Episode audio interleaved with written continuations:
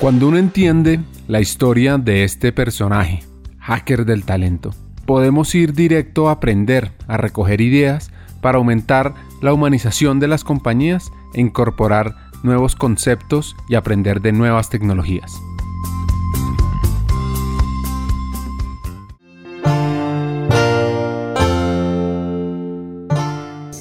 Un buen consejo tiene que ver con esa curiosidad, con esa capacidad de sorprender. Ay, me encanta pensar que no debo perder jamás la capacidad para sorprenderme, ni la humildad para saber que todo puede ser mejor, porque eso es lo que me permite estar feliz. O sea, saber que siempre todo puede ser mejor y que, me, me sorprenda cada día. Uy, eso es un muy buen consejo para mí. Creer que todo se sabe porque uno está ahí, para mí, frito.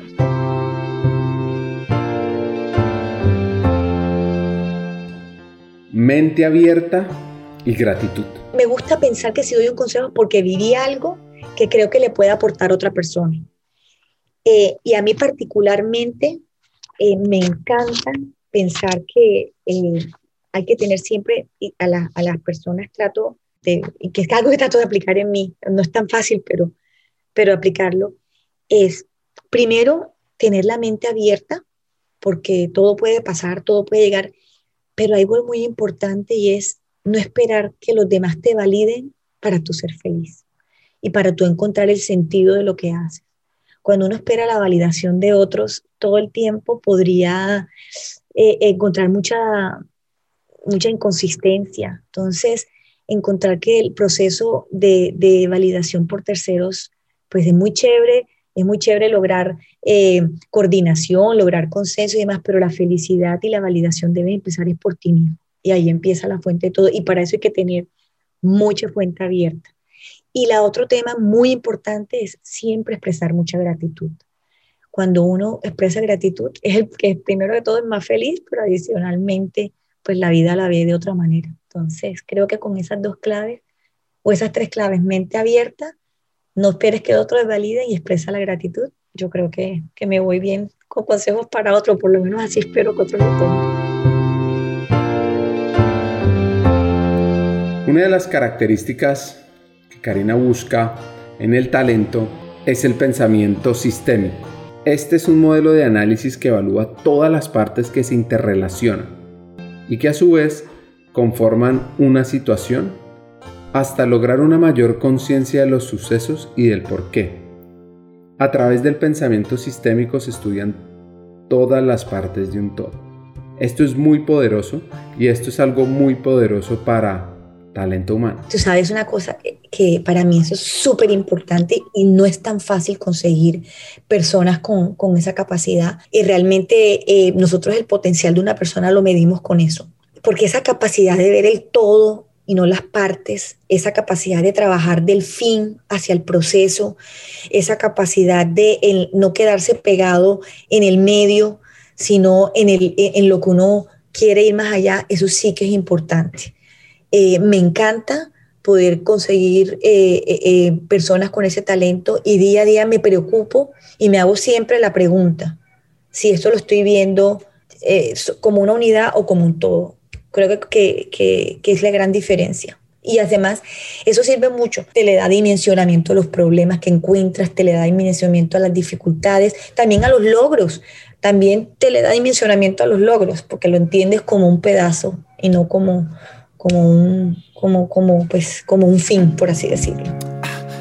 Hagamos una pausa. Hackers del Talento busca humanizar las compañías, compartir experiencias y mejorar la realidad laboral en Hispanoamérica. Necesitamos de una comunidad, porque solo es imposible. Así que tu apoyo es fundamental. ¿Cómo? Compartiendo nuestros episodios por WhatsApp, por las redes sociales, suscribiéndote a nuestras plataformas y comentando. Ya hay varios que se han montado en esta comunidad. Gracias a Crip Bogotá por tu apoyo y cerramos esta pausa. Continuemos con el episodio.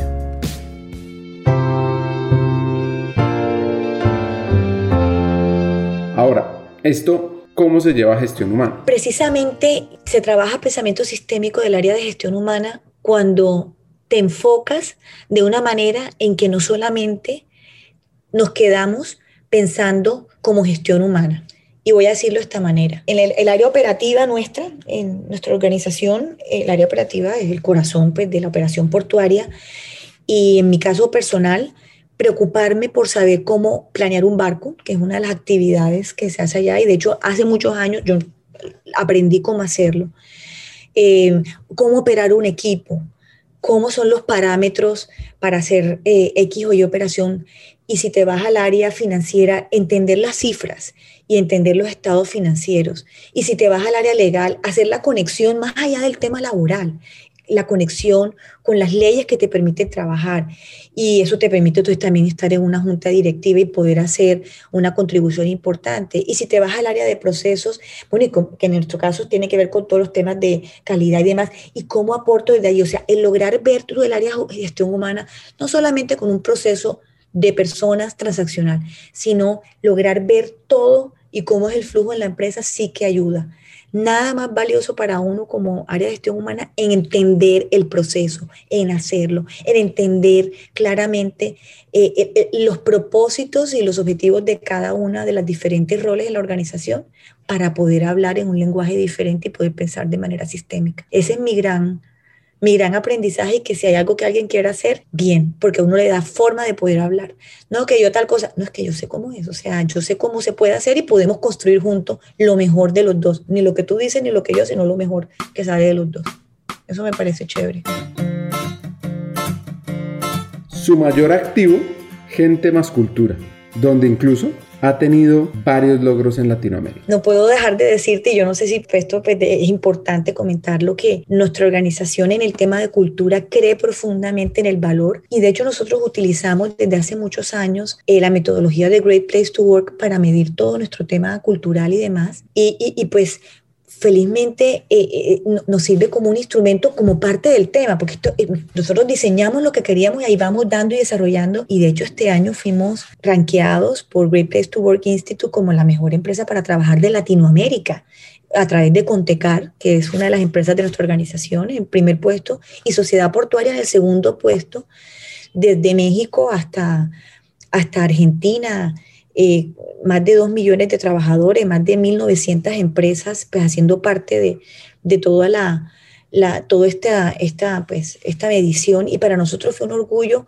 pero más que cualquier cosa, que nos gusta ese instrumento porque lo dicen nuestros colaboradores y esos reflejos de eso, de esa cultura que hemos construido, que hoy en día es nuestro mayor activo, sin duda. Así que eso es mi gran mensaje. Y siempre decir que Cartagena, que la sociedad portuaria, que Contecar y que todas las empresas de nuestra organización están abiertas con la mayor disposición de compartir lo que sabemos, pero sin duda, cuando uno comparte es el que aprende. Así que bienvenido siempre, cuando ojalá podamos hacerlo de manera presencial, acá los esperamos, pero también de manera no presencial todo el que quiera a través de Ricardo y, en nuestra página web contactarnos y a mí personalmente para compartir lo que hemos aprendido, que seguramente faltará mucho por hacer, pero, pero también es siempre una oportunidad muy interesante eh, aprender de otros y, y el benchmark como fuente de crecimiento.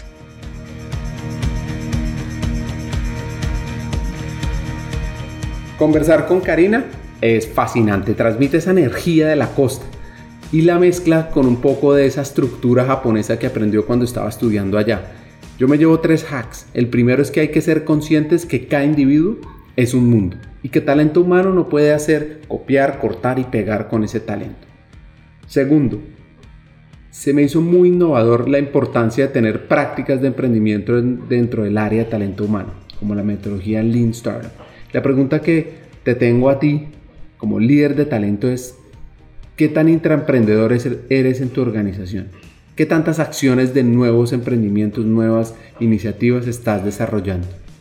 Y tercero, el pensamiento sistémico es una competencia clave para entender todas las partes de la empresa, entender la empresa como un todo y así proponer soluciones sistémicas de largo plazo y futuristas. Hasta un siguiente episodio.